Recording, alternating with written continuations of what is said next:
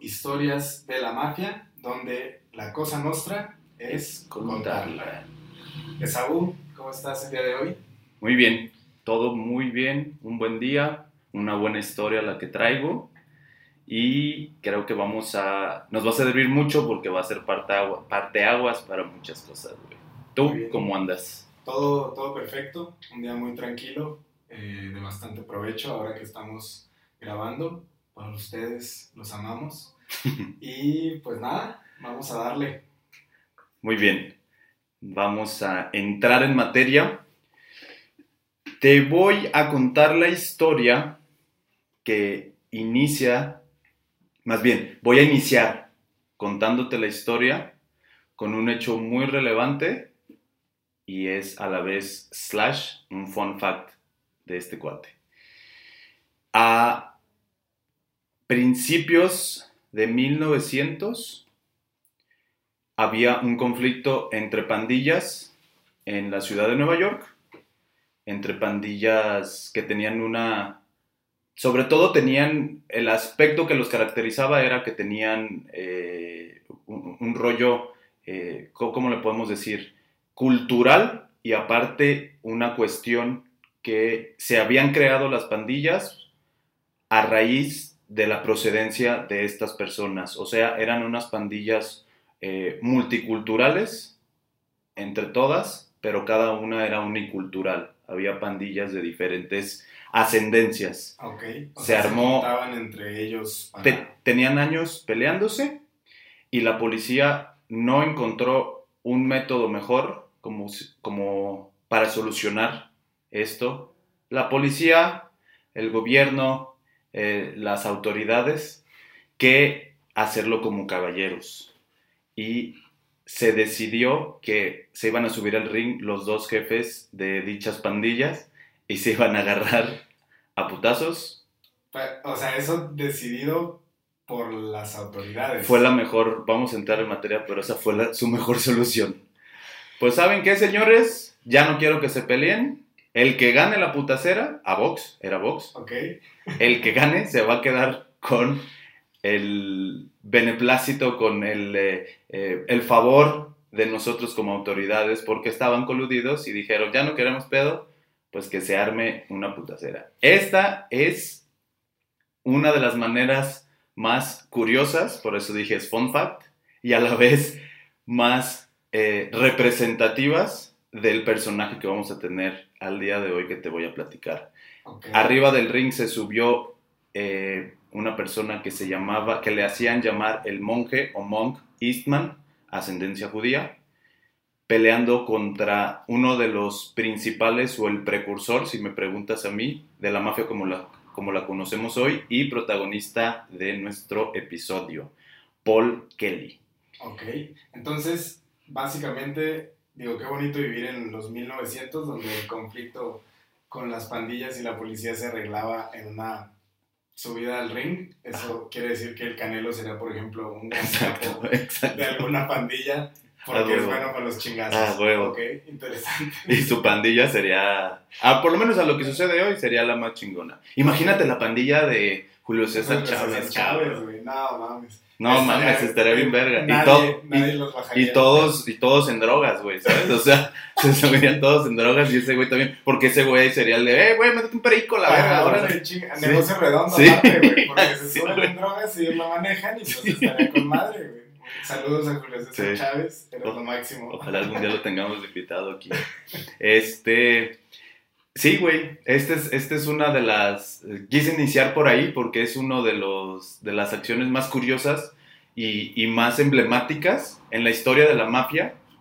Eh, cómo se resolvió ese, ese rollo. Ahorita llegaremos a ese punto ya, ya a manera de cronológicamente para ver en qué cuál fue el desenlace de esa pelea, porque no, te, no te lo voy a espolear porque pues, no, no, venga, tenemos, tenemos un largo camino así por es. recorrer. Entonces te digo, Paul Kelly, ¿Quién es este cuate Paul Kelly? No? Es un nombre que pocos conocemos. Eh, eh, personalmente no lo conocía mucho. Eh, sí, en las investigaciones que yo había hecho o en aquellas, este, sobre todo como eran por ocio, este, buscaba los que más te llaman la atención y pocas veces me había surgido el nombre de Paul Kelly. Incluso si tú lo buscas de manera general en Wikipedia, vas a encontrar, eh, perdón, en Google vas a encontrar Wikipedia y tres párrafos, cuatro párrafos y ya. ¿Por qué? Porque eh, no es un nombre, no es un brand name como Al Capone, no es un brand name como El Padrino, no es, pero la verdad es que es una persona que le dio el sentido y la forma. Como tú conoces hoy a los mafiosos, como todos lo conocemos, ese güey le dio ese toque. Como esa imagen que tienes allá. Haz de cuenta, exactamente. Ese, exactamente. Haz de cuenta, muy bien, muy bien, güey. Bueno, Ese es el ejemplo excelente. El mafioso que lo ves con su sombrero, que lo ves trajeado, este, que lo ves eh, engominado, todo este rollo, eh, entre otras cosas, se las dio Paul Kelly. Y te voy a contar cómo. Paul Kelly, ¿cuál es el contexto de Paul Kelly? Eh, inmigrante, hay diferentes fuentes. Algunas dicen que nació en Italia, en una región cercana a Sicilia, no en Sicilia, no era siciliano, y que emigró a sus pocos años de vida. Y hay otra versión que es, nació en Estados Unidos, específicamente en Nueva York. Llegó, qué buenos efectos de sonido tenemos ahorita, ¿no? Efectos gratuitos incluidos aquí para que disfruten. Por la colonia. No nos cobran, ¿eh? No, no nos cobran. Entonces, para todas sus fuentes, nació en Italia y se fue a Estados Unidos. Así es. O Nació en Estados Unidos, en Nueva York. Ah, El caso es, lo que sí es, lo que es una certeza es que él vivió y creció en Nueva York y desarrolló todo lo, toda su historia como mafioso dentro de Nueva York. Eh, ¿Cuál era el contexto que decía? O sea, ¿en, en qué escenario estaba él?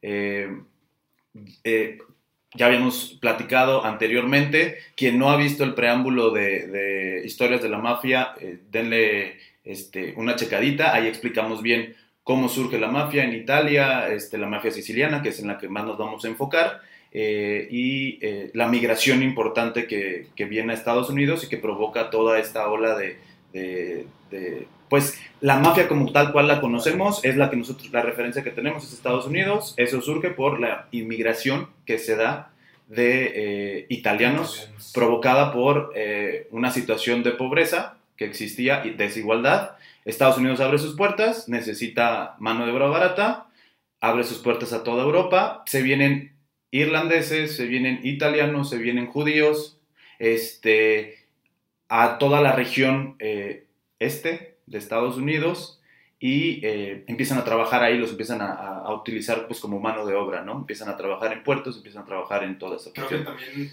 digo, supongo por los años que mencionas, es en este periodo, para ponerlo un poquito en contexto, de la revolución industrial, un poquito. Acababa de pasar, exactamente. Ah, ok. Tenía pocos años, bueno, pocos años, te estoy hablando de, bueno, sí, más o menos pocos años, ¿no? Eh, eh, viene toda esta revolución industrial, vienen los grandes inversionistas eh, americanos, Rockefeller, este, toda, empiezan a surgir JP Morgan, no recuerdo los otros nombres, todos los que ven en History Channel, eh, gigantes de la historia de Estados Unidos, es en esta época justamente todo ese progreso de Estados Unidos sigue siendo al día de hoy, todo ese progreso está hecho por una mano de obra barata con... eh, Inmigrantes. exactamente, con personas inmigrantes. Entonces, esto no es nuevo, Estados Unidos lo viene haciendo toda la vida y eh, eh, ese es el, el detonante para la, para la llegada de la familia este, Valquia- Val, perdón, es que luego en el momento de, de, de buscarlo, me lo aprendo y luego Ah, porque justo... ah, supongo eso que, o sea, Paul Kelly no era, Exacto. no era el nombre de su familia. Era lo no que te iba a suena, decir. No suena muy italiano que digamos. Yo creo, ajá, yo creo que justamente pasaba mucho esto de, ¿cómo, ¿cómo te apellidas? Y lo hizo Kelly, pero ahorita te voy a explicar exactamente en qué punto y cuál fue el- su motivante para hacerlo. La familia era Baccarelli, él se llamaba Paolo Antonio Baccarelli, Eh, no tengo datos y no encontré datos que tuviera más hermanos, seguramente una de dos o no fueron tan relevantes o no los tuvo, pero entonces eh, llega, crece en un barrio pobre, Bowery, el sur de Nueva York, eh, un barrio pobre y sectarizado con estas eh, multiculturas que había. Como Eh, muy separado por yo soy irlandés, Así yo me es. junto con pueblo irlandés. De hecho, los irlandeses eran los que rifaban, eran los que más había este, y eh, tenían sobre todo el poder, eh, no socioeconómico, como el poder un poquito más social y el poder también un poquito más incluso de pandillas. eran los más fuertes. Hay una muy famosa que son los Dead Rabbits. Si ustedes ven o han visto la película de Pandillas de Nueva York, es eh, justamente el personaje de Liam Neeson. Al principio de la película, la primera putacera, quien ya la vio este, va a saber, si no, no les estoy spoileando nada. Sale Liam Neeson y trae como estandarte justamente un conejo, Conejo muerto, y con ese sale ahí a pelear y se daban en la madre. Además de ellos existían los nativistas, se, se hacían llamar, que son los gringos este, que eran nacidos ahí en, en Estados Pero Unidos. blancos, pues. Blancos, No- ah, sí, no claro. nativos americanos. No, no, no, no, no. O sea, los, segu- los nativos que dijeron nosotros somos nativos, ya que nos chingamos a los Ajá, verdaderos el- nativos. El descaro total. Exactamente, güey. Ajá, así. O sea, todo sigue igual, güey. Claro. ¿Sabes? O sea, todo sigue igual. Saludos a. Los, a los gringos. Saludos a la supremacía blanca. Entonces, este, eh, eh, está esta multicultura, él crece ahí y crece como todos aprendiendo y sobreviviendo, güey. O sea, aprendiendo a luchar, a sobrevivir, pero este carnal tiene una ventaja que es la que lo va a destacar un poquito al principio de su, eh, de su carrera personal, incluso de la forma en la que entiende él la propia vida, creo yo. ¿Por qué? Porque salió bueno para los putazos, salió bueno para boxear y empieza a meterse a boxear. El boxeo era la principal, el principal entretenimiento que tenían ahí, algo muy irlandés, este, y era algo bastante sencillo de, de montar un espectáculo, una pelea de box, era muy sencillo, no era como ahorita que necesitabas un gran estadio, no era como ahorita que necesitabas una gran arena, montaban un ring en alguna plaza, en alguna bodega, se armaban ahí la putacera y Tampoco era el entretenimiento para ello. Mucho equipo para ser boxeador, ¿no? O sea, No. tus manitas y Unos guantes. y unos guantes y vámonos. y listo, y con eso. Entonces él empieza a, hacer, a, a- a pelear como boxeador, se da cuenta de que es bueno y llega a ser profesional, un boxeador profesional en aquel entonces, lo cual le generó dinero, le generó ganancias y eh, en este punto en donde él se vuelve profesional es cuando él decide cambiarse el nombre de Baccarelli a Kelly, Paul Kelly, Paolo Baccarelli a Paul Kelly. Algo muy... eh, eh, Americanizado. medio ahí con el rollo irlandés, porque quería él también que en los anuncios y todo surgiera, perdón, apareciera su nombre como Paul Kelly, algo, no, no como un eh, italiano, porque pues Claro. Como que pues el italiano no tenía esa fama de, de- de ser bueno para los putazos. Pues este güey sí era... mucho más fácil acordarte el nombre. Exactamente, O sea, de un sí. gringo X o, creo que el término sería anglosajón, ¿no? Como más Exactamente. no, no americanizado, sino Sí, no, que anglosajón. Sí, güey, sí. Entonces, este, este güey se cambia el nombre, empieza, le empieza a ir chingón, empieza a ganar lana, empieza a ganar medallas, este, cinturones, eh, los primeros cinturones que había, y teniendo una visión eh, empresarial, lo que hace él es invertir ese dinero y dice en qué lo puedo invertir, en qué puedo generar eh, eh, pues más lana, esto que yo estoy haciendo, y justamente lo hace con lo que tenía a la mano, que era pues vandalismo, to- toda la cuestión de cosas como prostitución, incluso eh, llegó a tener su propio como tugurio, era un bar, pero después un tugurio, pero bueno, inicia, él inicia eh, con, con eh, financiando a, los, a las demás pandillas que, que habían ahí. No había una pandilla italiana como tal, no tenían una fuerza, eh, te, te platicaba que están en el sur de, de Nueva York, entonces en todo Bowery no había una fuerza o no había una pandilla destacada italiana, estaban más bien ellos relegados. Él este, empieza entonces a meter lana a las demás pandillas, a financiar, este, qué necesitas, eh, eh, todo este rollo de... Necesitaban, no sé, armas y necesitaban, obviamente, no eran tanto el arma de fuego, era caro, no Claro. era tan, no era, y no era común. No deja de ser un, un barrio bajo y, y, o sea, por lo que me cuentas es, es el morro de barrio, salió bueno para los chingazos, eso le da una posibilidad extra, tiene dinerito extra y empieza a financiar a los malandros Exacto. de la zona. Así es, tal cual. a todos. O sea, él no tenía un pedo. Lo que te quiero decir es no tenía un pedo con que solo fuera italiano, ¿no? Ok. Sale, no, no tengo pedos con que me generen. Le empieza a generar más dinero, él sigue con lo suyo del box y llega entonces un punto importante porque él empieza a crear gimnasios o clubes de boxeo en donde ahí ponía a nuevos, eh, a futuras eh, promesas y a- a- a- para, para desarrollarlos como, boxe- como boxeadores y a la vez también este, le, le empezaron a, a servir a él como para empezar a armar su, su, su pequeña bandita, ¿no? O sea, los que eran buenos para los putazos decía, oye, pues entonces los voy a ir jalando y ahí, eh, para empezarlos como a, a foguear en este rollo de, de ser, de, de tener su propia, su propia gang, ¿no? Sí. Empezó, o sea, hizo su fábrica de, de bullies. Ahí, ¿no? exactamente, ahí. Este, entonces, crea eh, junto, eh,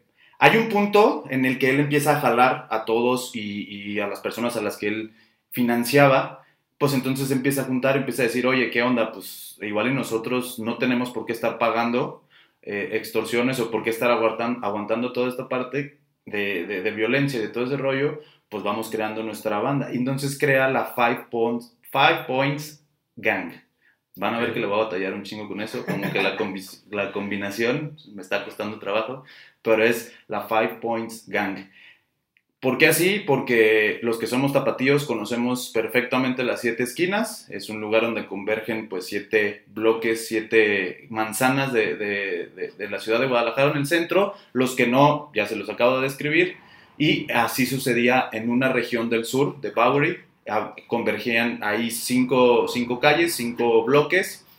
Y eh, pues la llamaban Five Points, ¿no? Esa era la entrada a Bowery, por así decirlo y ellos ahí empezaron a tener como su, su, su poder de influencia y de todo el rollo. Era una pandilla normal como todas. Eh, Paul Kelly tuvo siempre una aspiración al crecimiento y a ser reconocido y al eh, poderse inmiscuir mucho en cuestiones de política para ampliar su poder. Entonces, esto se vuelve algo súper importante y algo que nunca se va a despegar de la mafia, porque Tammany Hall es una eh, organización parapolítica, eh, es- sí, a- o sea, cuasi política, una cuestión así, eh, que es como hablar del yunque, por ejemplo, acá, Ah, sí, claro. cuando hablas del Yunque, que es una organización que surge, tiene tintes, en ese caso, en el caso del de Yunque, tiene tintes religiosos, este, Tammany Hall no tanto, eh, pero sí una, una sociedad de personas influyentes que se meten en la política y empiezan a soltar candidatos que cabildean para los beneficios de las personas que Sí, están sus- ahí. Sus intereses propios, a fin de cuenta, que, como dices, pues son,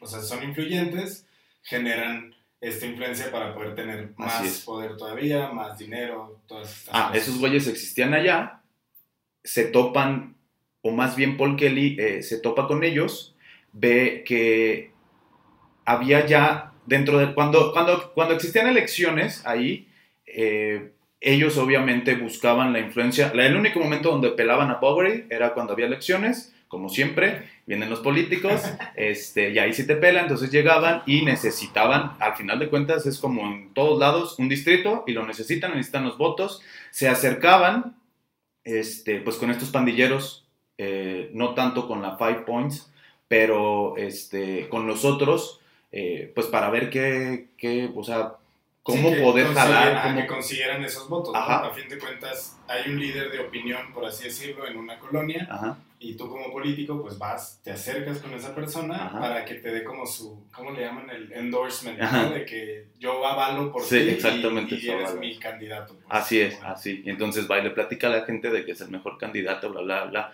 Ok, esa es la manera bonita. La manera en que lo hicieron allá era un poquito diferente. ¿Por qué? Porque entonces con la Five Points llega Paul Kelly, Paul Kelly, perdón, Paul Kelly y les dice a Tammany Hall, o sea, a uno de los dirigentes de Tammany Hall y le dice, yo te arreglo el pedo, güey. O sea, yo te puedo arreglar el pedo, este, dame chance de, de, pues, de yo entrar ahí y yo, yo ser la influencia aquí. Entonces eh, le dan un, una elección interna porque estaban dos candidatos, uno era el fuerte y entonces le dan al débil y le dicen, este, pues como que el débil eh, mm, ahí está, a ver quién es, a ver cuál de los dos puede, puede Puede meterse. ganar la- Ajá. la elección. Entonces Paul Kelly dice, no te apures, yo me encargo del que el que tú me des a mí, ese güey va a ganar.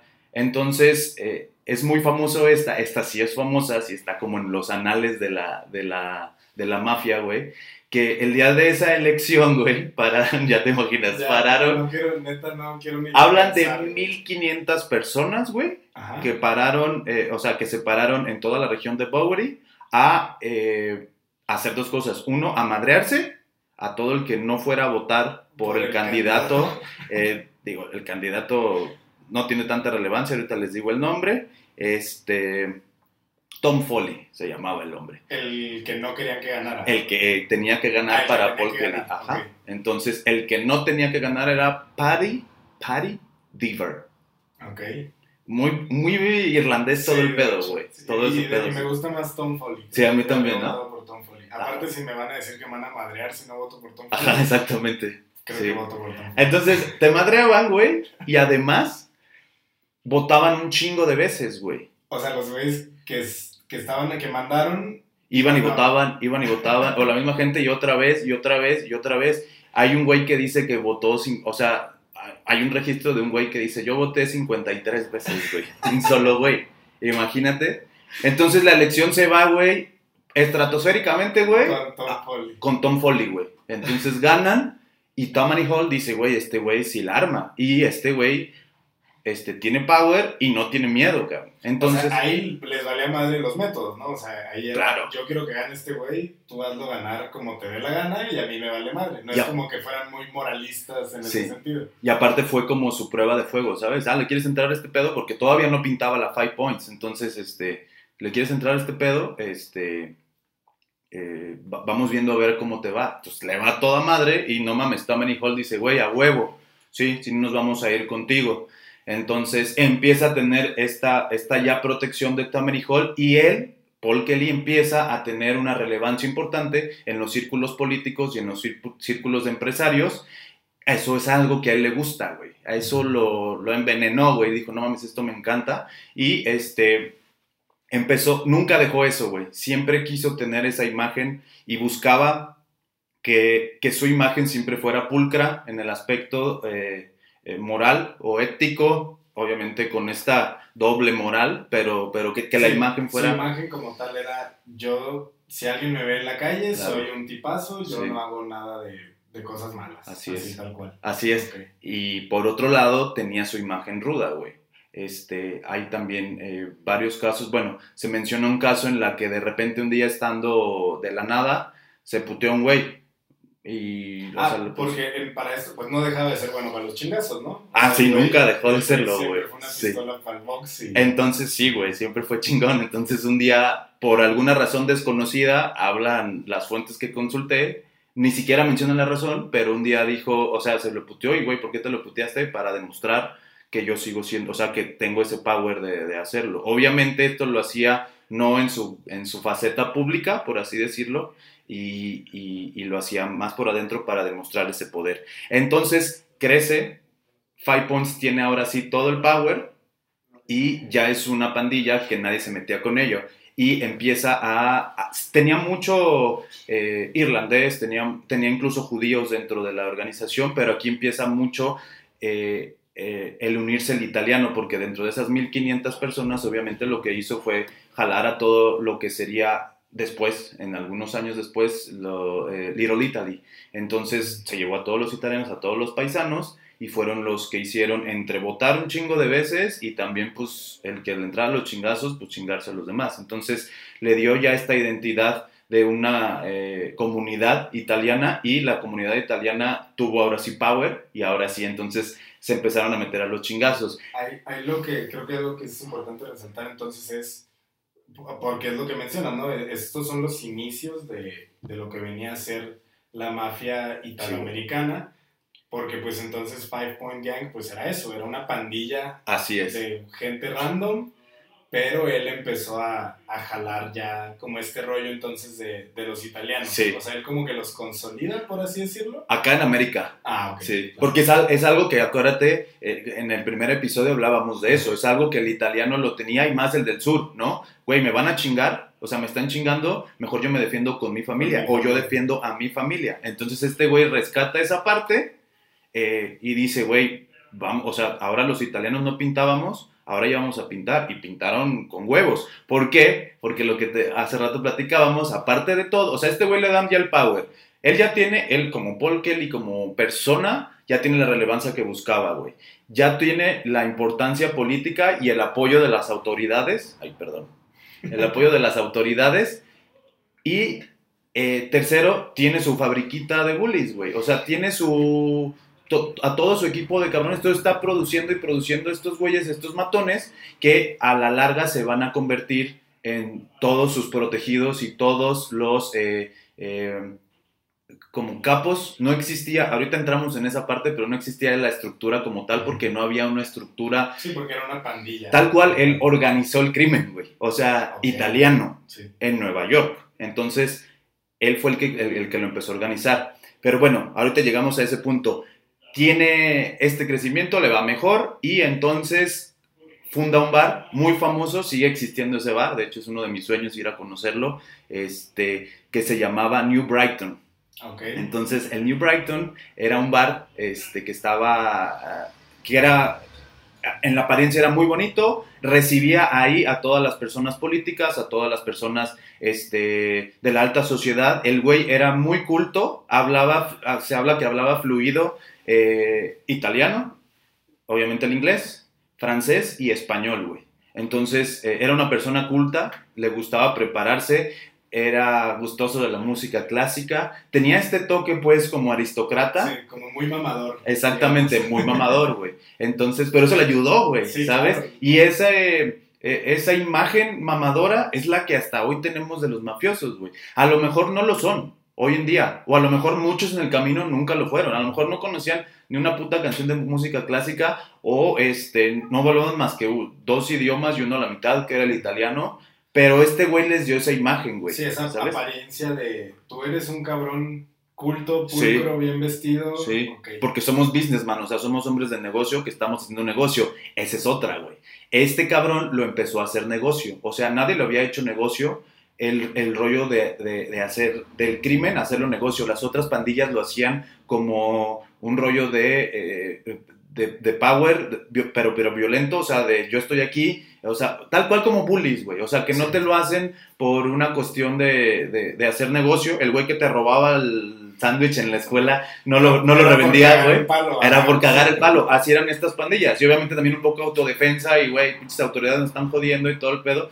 Pero no habían hecho negocio. Y este cabrón hizo negocio, güey. Empezó a hacer este negocio. ¿Por qué? Porque empezaba a, a- a- con esta visión empresarial que el güey tuvo, este, empezaba a darle la vuelta a su lana y entonces él creó, como ya dijimos, pues tal cual una empresita en la que tenía el apoyo económico de Tammany Hall y eso lo utilizaba pues para crear por un lado nuevas relaciones y por otro lado estar desarrollando a estos boxeadores que, que algunos seguramente los hizo buenos boxeadores y a otros este pues Los iba reclutando para que al final banda. de cuentas ese era o sea creo que eso era más rentable que tener un boxeador güey Claro. entonces, este, bien interesante eh, la, la visión de este güey. Y eh, aquí es cuando vuelve esta, esta como interrogativa o esta constante que vamos a ver, güey, de eh, si estos mafiosos son unos hijos de la chingada, son despiadados, son, eh, hicieron muchas cosas, no tenían muchos escrúpulos en, en- en- en varias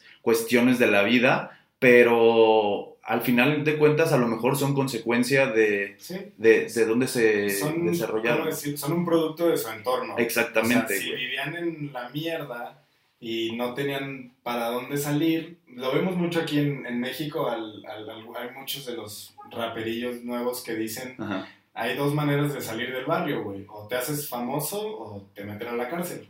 Y pues la mayoría obviamente los meten a la cárcel, Ajá.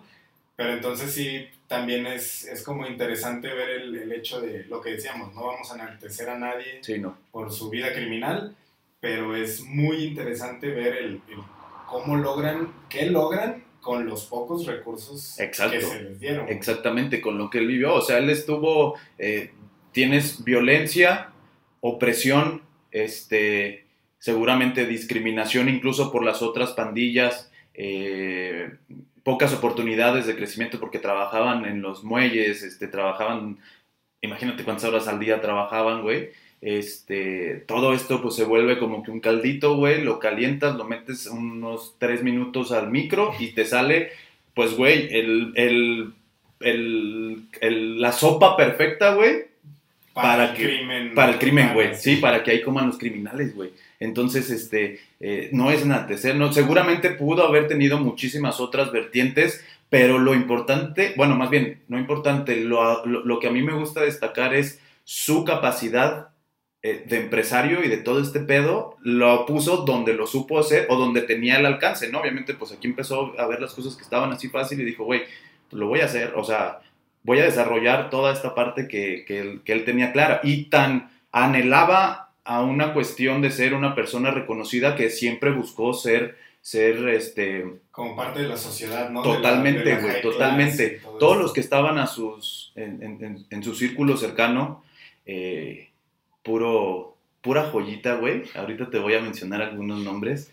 No los dejaba hablar groserías delante de la gente cuando hubiera más, o sea, cuando hubiera invitados, por así decirlo, como papá, no digas groserías cuando venga la visita. Cuida tu lenguaje. Sí, cuida tu lenguaje.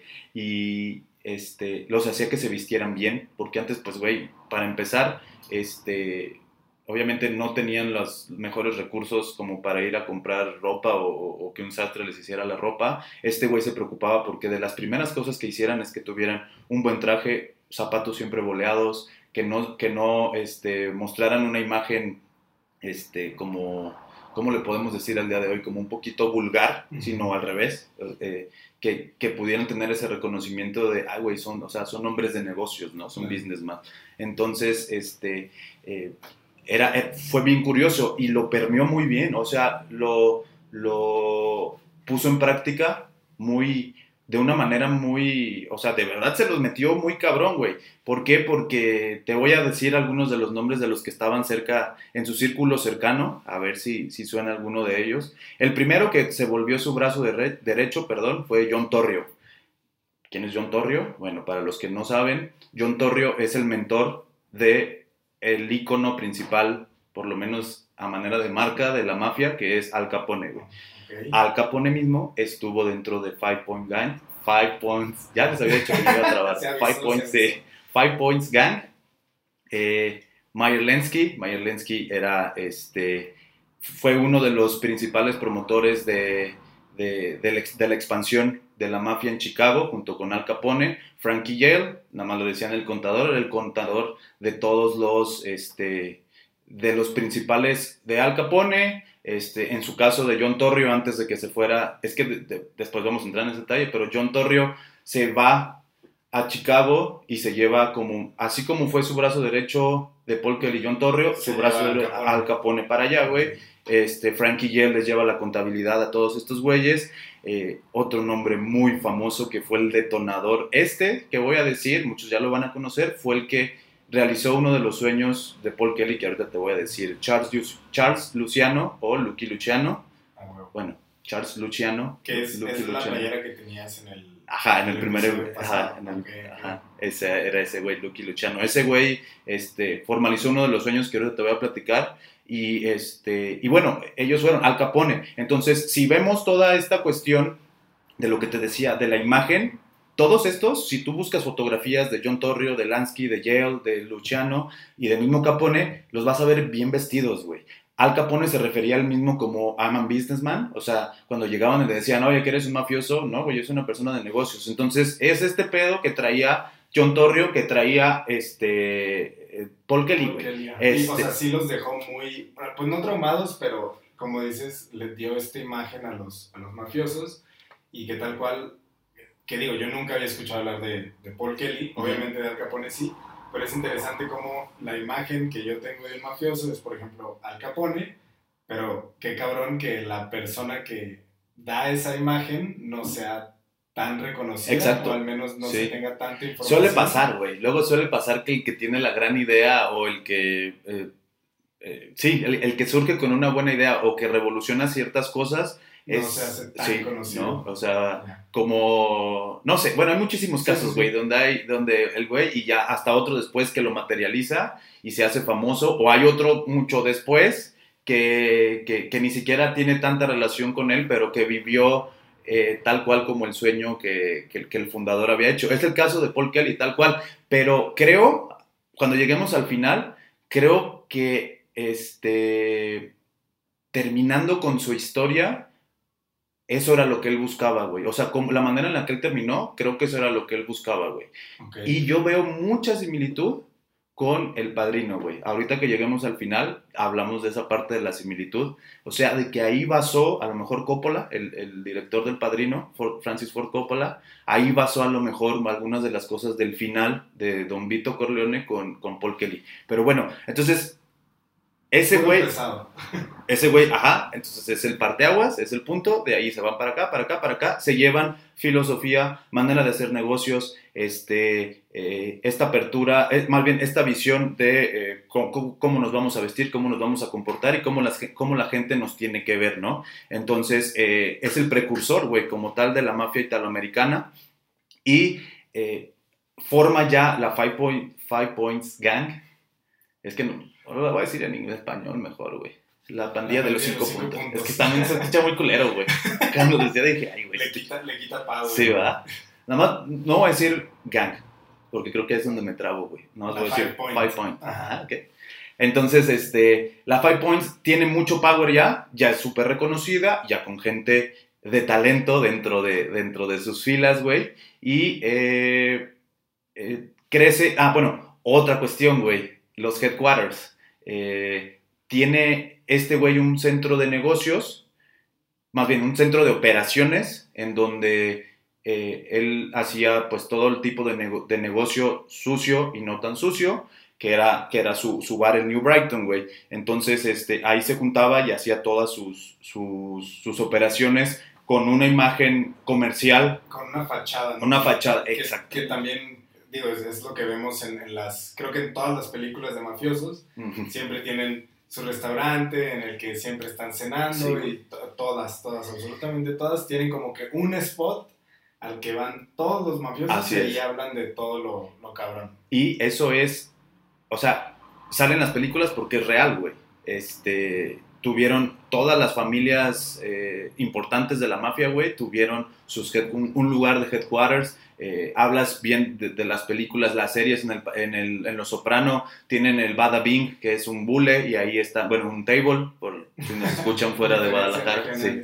Y entonces, este, eh, tienen un- unos, unos headquarters que tienen una fachada y por adentro, pues ahí es como donde ellos se juntan y aparte, pues donde eh, hacen todo lo, lo lícito y lo ilícito de, de sus negocios, ¿no? Entonces, otra cuestión que sí, como bien dices, este güey implanta y se lo lleva en ese, mi- ese mismo formato porque se lo lleva incluso al Capone. Al Capone tenía también, él vivía en un hotel, este, tenía también un bar, no recuerdo ahorita el nombre, pero tenía, o sea, lo- la mismita, el mismito modus operandi, ¿no? Ah, Lo, lo- lo iba haciendo. Entonces, este, muy chingón.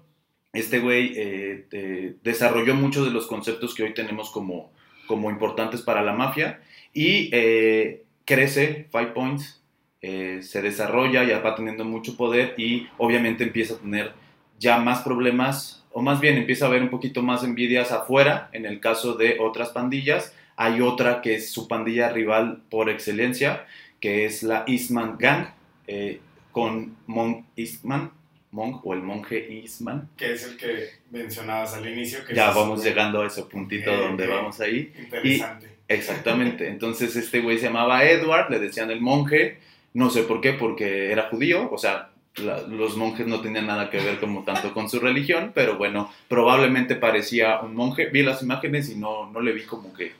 como Carilla que- de, de no, monje. no. y creo que por su forma de actuar no era muy monjito Ah, que muy- digamos. Muy santo. muy santo, güey. sí.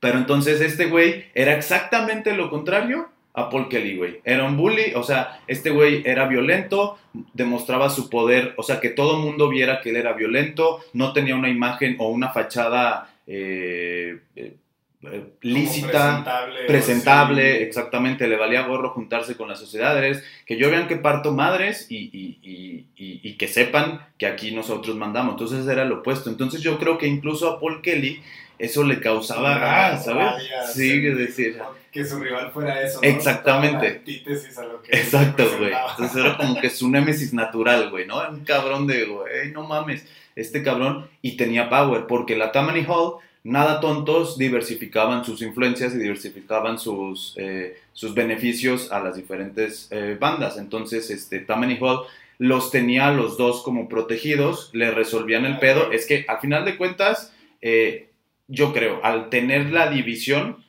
cultural, eh, tú, a la hora de que tú agarras un solo bando, a lo mejor los demás bandos ya Vas no le va a gustar, ajá, aunque... Vas a perder el poder de lo Entonces, nada tontos, Tammany Hall eh, juntan, eh, o sea, como que dicen, pues agarramos de aquí y agarramos de acá. Entonces, el opuesto y más importante para ellos era, era la Eastman Gang y siempre hubo pedos con ellos. Entonces, este, no le gustaba, incluso había problemas en la...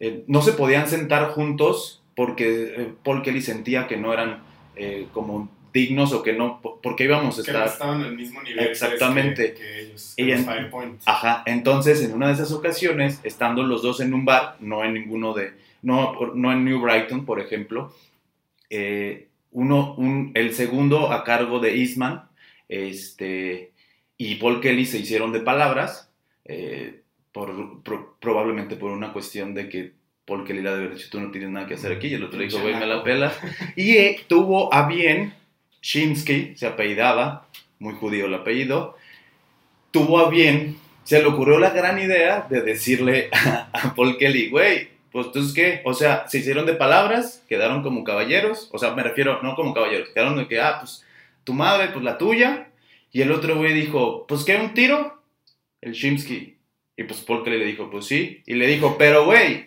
todavía dijo, lo mejoró, güey, pero güey, en el ring, le dijo Shimsky, güey, o sea, el retador fue Shimsky, güey.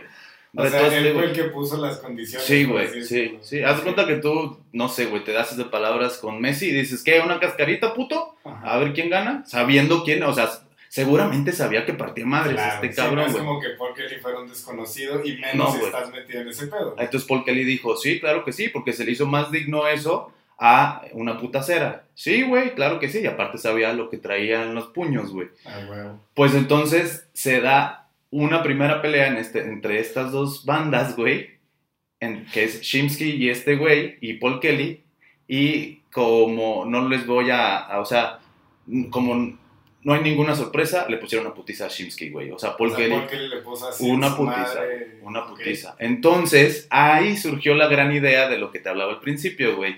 Supieron obviamente la policía, güey, y dijeron, ah, cabrón, se Qué buena putiza. manera de resolver Güey, conflictos. qué buena idea se me acaba de ocurrir, güey. ¿De acuerdo? ¿Te imaginas esa junta creativa ahí entre los entre los comandantes comisaría. en la comisaría? Güey, ¿cómo vamos a solucionar este pedo? Y el güey, yo tengo, se me acaba de ocurrir una Y si idea. lo subimos al ring. Sí, se me acaba de ocurrir, no sé, no sé de dónde la vi la idea, güey. ¿Qué tal si lo subimos Ay, al ring? cabrón.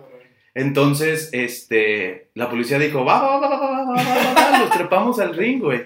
Y fueron y les dijeron a estos dos, a Eastman y a, y a Paul Kelly, güey, eh, ¿qué pedo? ¿No se dan un tiro?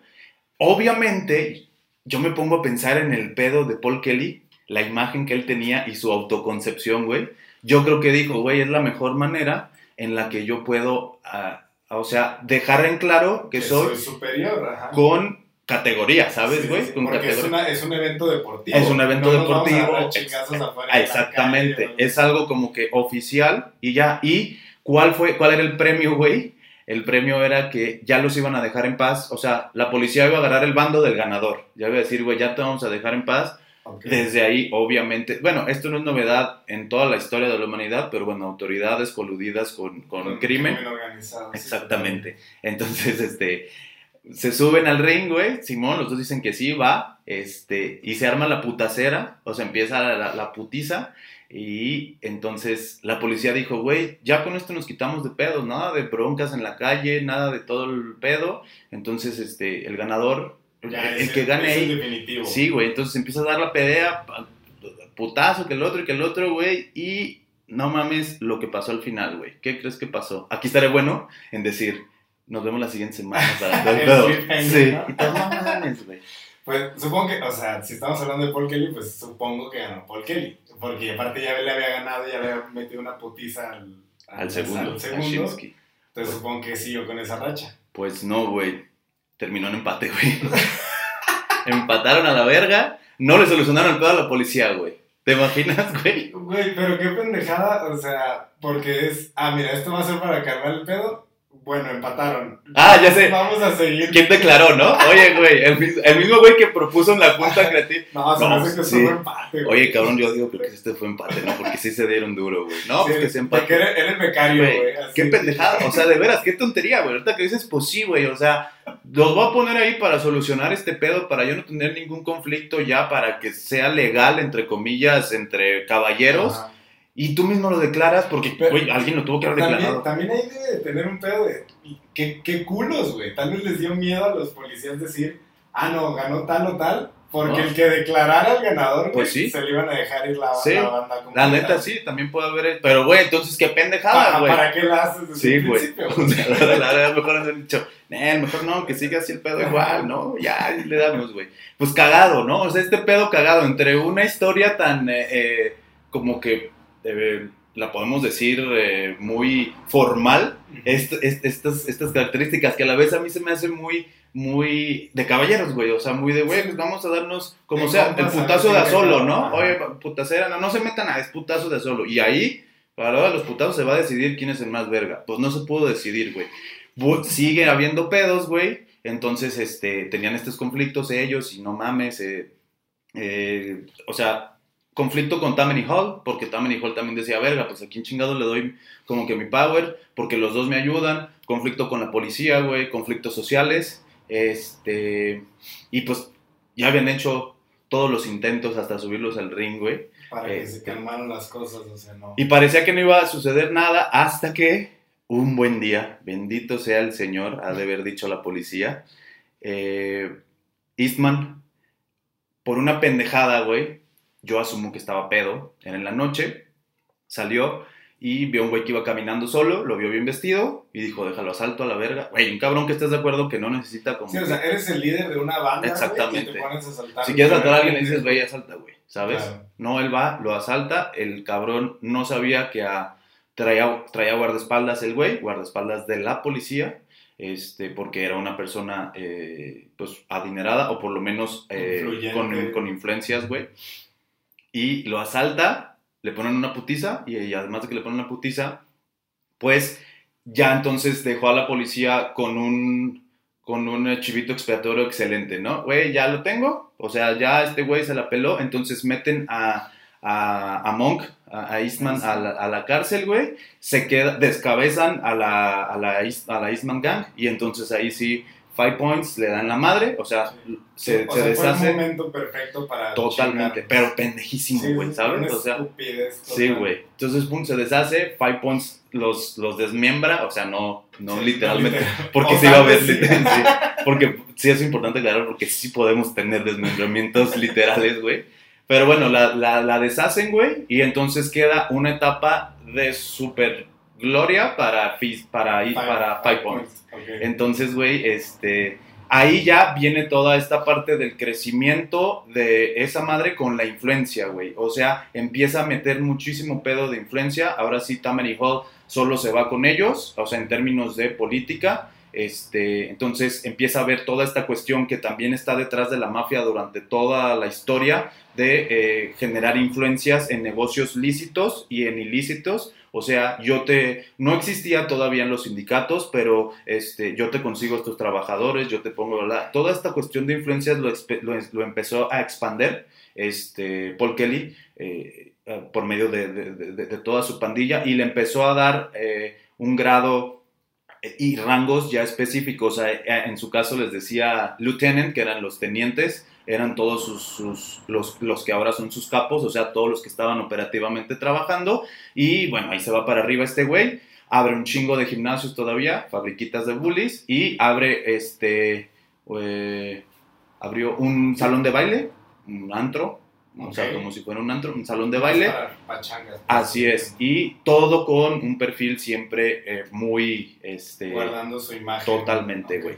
Entonces, pues este es como que el momento excelente para que acabe la historia y todos vivieron para siempre, pero pues lo que sucede también, otra constante que vamos a, o sea, que desde el principio es como el, va a sonar como bastante irónico, pero como el cáncer de la mafia, Ok. ¿sabes? O sea, al final de cuentas, lo que muchas veces termina destruyendo o, este, Deshaciendo. Deshaciendo- y a la vez crea un ciclo, que, Claro. que es un ciclo este, bueno o malo, sabemos que es malo, o sea, me refiero a que lo puedes ver desde el punto de vista bueno, desde el punto de vista malo, es un ciclo que le va dando una identidad, o sea, que es parte de la identidad de la mafia, que es la traición, güey. Eh, en alguna ocasión, bueno, cuando ya todo estaba bien, cuando ya no tenían pedos afuera, empezó a tener pedos adentro, entonces dos de sus allegados, no italianos, este, pero sí de su círculo cercano, nunca fue excluyente, nada más fue incluyente, o sea, pues dijeron, güey, todos los italianos, vengan todos los italianos, pero tenía dentro de su círculo a ingleses y de ascendencia inglesa e irlandesa, también judíos. Dos de ellos, este, un día, eh, me- me- es que voy a mencionar sus nombres porque están chingones. O- otra cosa in- interesante en la mafia son los apodos, güey. Uno de ellos es Pat Razor Riley, Razor como navaja, y el otro es. James Biff Ellison. Biff como el de Volver al Futuro, B-I-F-F. O sea, no de carne. Ah, no. De beef. No. James Biff Ellison. Fueron a New Brighton, o sea, los- al headquarters, llegaron, ¿qué onda, jefe? ¿Cómo está? Y pum, cabrón, le, le tiraron a matar, o sea, lo quisieron matar. Fue un intento de, de- de- un atentado, exactamente. Y este, sus guardaespaldas le salvaron la vida a Paul Kelly, o sea, no de que lo hayan revivido, sino que evitaron las balas, murieron sus dos guardaespaldas, los mataron. Pero este güey sobrevive, este, pero la cuestión fue que quedó ya maldito y marcado el New Brighton. Sí, güey. claro, van y te balacean un bar, no vuelves a ese bar. Nadie, güey. Entonces, ni los políticos, ni los aristócratas, ni toda la alta sociedad se quiso parar ahí, lo marcó. Entonces, la policía ya dijo, güey, ya está cabrón ese O sea, ya no, no podemos como que ayudarte. Obviamente, pues también la policía seguramente Aprovechó. aprovechó dijo- ese momento y Sí, dijo, lo mismo como con Eastman. Exactamente. O sea, güey, la cagaste y ese pedo no fue Así nuestro. Sorry. Entonces, este güey eh, ya no puede tener esta vida pública, ya, ya pierde la protección y es en este punto en donde se empieza a diversificar la mafia y empieza a haber este, ya no una gran pandilla, sino empieza a haber estos grupitos de estos eh, nombres ilustres que mencioné hace rato, que empiezan a, a- a- a- unos a emigrar, unos se van a Chicago, John Torrio con todos sus, sus protegidos, entre ellos Capone, y eh, Lucky Luciano se queda en Nueva York y da este, este nuevo sentido a la mafia, que era lo que te decía hace rato. ¿Por qué? Porque él, eh, hay, hay algunos registros en los que Paul Kelly dijo, estaría bien chingón, pinche sueño, güey, ¿no? Así, estaría bien chingón que dream. Sí, que todas las organizaciones criminales estén todas unidas, güey. O sea, él decía, güey, estaría bien perro eso. O sea, que todos estuviéramos en conjunto y trabajáramos en conjunto. Fíjate la, la visión, Ajá, cabrón. O sea, sí, sí, empresarial, güey, ¿no? Bien, o sea, de enterprise, güey. De, güey, que sea una, de un imperio y que la madre, güey. Entonces, a él se le hacía padre y precisamente Lucky Luciano es el que le dio el sentido a eso al crear a las cinco familias que cuando, cuando lleguemos en ese punto lo, lo platicaremos más a fondo, las cinco familias que era una, este, orga- era la, la mesa directiva de toda la mafia, güey, entonces, este, de, de- de todo el país prácticamente. Entonces, Lucky Luciano es el que materializa ese sueño mucho tiempo después, bueno, no tanto tiempo después, pero tiempo después. Entonces, eh, este güey ya no puede tener, Paul, Paul Kelly ya no puede tener esa vida pública y entonces se retira Ok. dice, bueno, ya no puedo tener la vida pública eh, en términos de, de- de la imagen, pero se retira y se hace vicepresidente de uno de los primeros, ahora sí, sindicatos, que era de los trabajadores del puerto, eh, no recuerdo el nombre, este, no es tan relevante tampoco, pero este, se, o sea, termina su vida siempre O sea, sus años de criminal le dejaron un cargo público. pues, Totalmente. así, ilícito, o sea, y lícito, o sea, es una cuestión lícita y seguía generando dinero, estaba ahí, trabajaba y él eh, se va a vivir a Harlem y Brooklyn, este, vive en paz y muere de causas naturales ya por la edad, güey. Entonces, Ok. eh, Lo tuvo- que mencionabas de... de- del padrino, Del que si padrino. vemos al padrino de repente está bien a gusto con su nieto, al final, digo, no, me vale madre que los spoilé, ya la tuvieron que haber visto, no Sí, no pasen de Ajá. Entonces, este, al final muere con su nietecito, pum, y se cae, así de muerte natural, es muy bonito. Esa parte romántica, pues bueno, este güey en realidad sí la Sí, vivió. No tuvo, este, a lo mejor un poquito las consecuencias de lo, de a lo mejor lo que llegó a, a hacer en cuanto a que la vida o el karma no se lo regresó. Sí, ¿qué tal sus guardaespaldas, eh? Ahí sí, esos güeyes sí se lo chingó, güey. Pero entonces, este, lo logró, o sea, como que lo logró, a lo mejor no lo había materializ- materializado y tuvo una visión bien chingona en el aspecto y dentro del el contexto de mafia, este, tuvo una visión chida, eh, eh, sobre todo funcional, güey, que, que creó el concepto como tal de mafia, güey. Y esta es la historia de Paul Kelly, un güey, el güey que da las pautas para que nosotros conozcamos como conocemos hoy a la mafia en muchos aspectos, güey. Muy bien. Está interesante, ¿no? Bastante. Esta Sobre todo, perra. me gusta por el hecho ese que mencionas que no es tan conocido Ujú. y pues creo que eso es lo que va a estar interesante de, de estas historias. Sí, El güey. poder, obviamente, supongo que vamos a ver nombres mucho más grandes y Sí, más claro. conocidos, pero creo que está padre que podamos tener ese input Sí. de, de cosas más underground. Así es. Y como lo hemos dicho, güey, este, si algún dato yo no lo dije con precisión, creo que sí lo dije, por eso no meto en fechas, si les dije desde el principio no meto en fecha, pero bueno, este, si, al- si algo yo, yo no lo dije bien, me faltaron datos, ustedes conocen otro dato, güey, este te faltó algo, obviamente aquí mencionamos lo más interesante de su vida, pero adelante, mientras más conozcamos, pues mejor Sí, coméntenos, Sí. compartan ahí todo lo que, lo que lo gusten. que conozcan. Y bueno, pues ahora que, que terminamos con esta historia, eh, te traje un, un segmento sorpresa porque creo que eh, me gusta esta dinámica, pero Ajá. al mismo tiempo siento que yo podría aportar algo y también pues un poquito extra para, para las personas que nos escuchan. Sorpresa que me va a gustar o sorpresa que me tengo que asustar porque no estudié. No, no te va a gustar Ah. porque de hecho no, no, no, no tienes que haber estudiado. Ah, perfecto. Entonces Es, sí. es un segmento muy corto, muy pequeño, que espero cada semana se los pueda traer.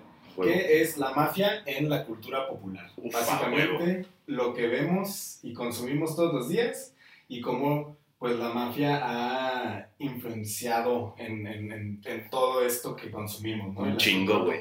A ver. Entonces, Viene. vamos a empezar con lo primero, eh, que de hecho es pues de Pokémon. Yo aquí muy, muy ad hoc, como tú sabes, soy muy fan de, de Pokémon desde No toda se te la vida. nota, güey.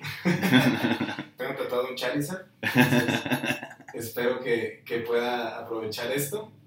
Y pues vamos a empezar con esto. eh, el- el- la influencia que tiene. Ay, güey. Ese sí sonó cabrón, güey. La influencia que tiene la mafia en Pokémon es nada más y nada menos que en el Pokémon número 430. Ok. Para quien no sepa, ya hay aproximadamente más de 900 Pokémon. Pero el 430 es Honchcrow, de la cuarta generación, y es conocido como el Big Boss Pokémon. Ah, huevo. Entonces eso le da un tinte, ya desde ahí se empieza a notar, ¿no? Sí. Como el, el por qué se tiene esta influencia de la mafia. ¿Ese es como su nickname? Ajá, Ah, ok. es como el nickname que, que- por el que se le conoce. Ok. Eh, varias entradas en lo que es la historia como de, de Pokémon y, y el Pokédex y todo esto, pues nos ayudan a darnos cuenta que sí está totalmente basado en la cultura de la mafia. A ver. Su- la primera es que su apariencia representa mucha elegancia y, so- y sobriedad en su color y su cabeza aparenta un sombrero como el que tenemos acá atrás en la Gracias. Paul Kelly. Ajá, es tal cual la representación perro, de, de Paul Kelly en un Pokémon. A huevo. Otra es que eh, se, se comenta en la historia de Pokémon que es un Pokémon que nunca olvida los errores de los Murkrow, que es la preevolución, que van con él. Entonces es rencoroso de madres y nunca va a olvidar algo malo que hayas hecho. Y además vive de la comida recolectada por esos mismos Pokémon. La estructura. Entonces, ajá, él tiene, él está hasta arriba y solo recibe, él solo maneja, ¿no? Él está en su lugar bien a gusto. Y algo que está muy, muy chingón es el origen de su nombre. Ajá. En inglés, tal cual Hunch Crow, es una combinación de una palabra que yo no conocía, que es honcho, que significa líder o jefe, y crow de cuervo. Ah, Entonces, pues es el jefe cuervo. A huevo. Pero cuando vemos su nombre en japonés, lo hace mucho, mucho más claro. Y aquí sí es donde ya Cambian los nombres. alguna. Sí, cambian por, por cuestiones de traducción y para poder como hacerlos más representativos de- del idioma. Cambian de inglés, japonés y varios. En, en español copiamos los nombres en inglés. Sí, no los traducen Sí. a otro porque qué hueva. Pero su nombre en japonés es Don Caruso, que es una combinación de Don, Ajá. que pues es Ah, el rango más alto de la mafia, y Karasu, que es cuervo en japonés. Qué perro, Entonces güey. es el Don Cuervo. A huevo, güey. Les te voy a enseñar una imagen que Ajá. esperamos nuestro editor, por Sí. favor, la pueda No poner. mames. Sí. Es igual. Es vean. un, es un cuervo padrino, hagan de cuenta. Así. Sombrerito de mafia. Y así Cuerpo, como se sí, ve mamado. gordito, mamado, así. Sí. Sí, la Paul. Kelly estaría muy orgulloso de ti, güey. Y de ese. Pokémon. Sobre todo de Pokémon creo que Sí. estaría orgulloso. Sí. Pero sí, entonces Güey, chingón. Está esta bien fue la, la primera parte de la mafia en la cultura popular. Y Espero que hay un chingo, vas a encontrar, sí, a huevo, güey, y a la banda también. Y mucha gente, aquí la gente también va a decir, güey, no mames, si está esto, esto, esto, que sería Eso. bueno que lo compartan, Si güey, nos para que tú... compartir y yo tenga también de dónde sacar más ideas para enseñarles, Sí. estaría bastante, bastante padre. Pero pues Chingón, Creo está que- perro. Y ya es algo que yo no, no tenía idea, güey. sí, voy a tratar de buscar así como cosas más bizarras Sí, a huevo. que se vean Hay un putero, yo Tiene creo, que haber un Sí. chingo por Sí, todos sí, lados. sí, sí. Sí, porque ya, ya impregnó mucho, güey. Sí, Mucho, totalmente. A toda madre. Ya es mi Pokémon favorito, güey. Debe de serlo. Sí. Sí, la verdad está chido. Arre. Pues, muy bien, muchas gracias, Va. Esaú, No, a ti, güey. Ojalá les haya latido. Y que nos sigan, güey, en las redes. Historias de Historias de todos, la está- de todos lados estamos eh, como historias de la, arroba historias de la mafia. Y ahí vamos a estar subiendo todo nuestro contenido. Si les late, pues compártanlo. Si no, también, no sean ojetes, no les pasa nada. Una compartida no les quita más que dos segundos. Ajá. Y pues aquí vamos a estar Muchas para la gracias siguiente semana. por sintonizarnos. Esto fue Historias de la Mafia, donde la cosa nostra Es es contarla. Muchas gracias. Bye.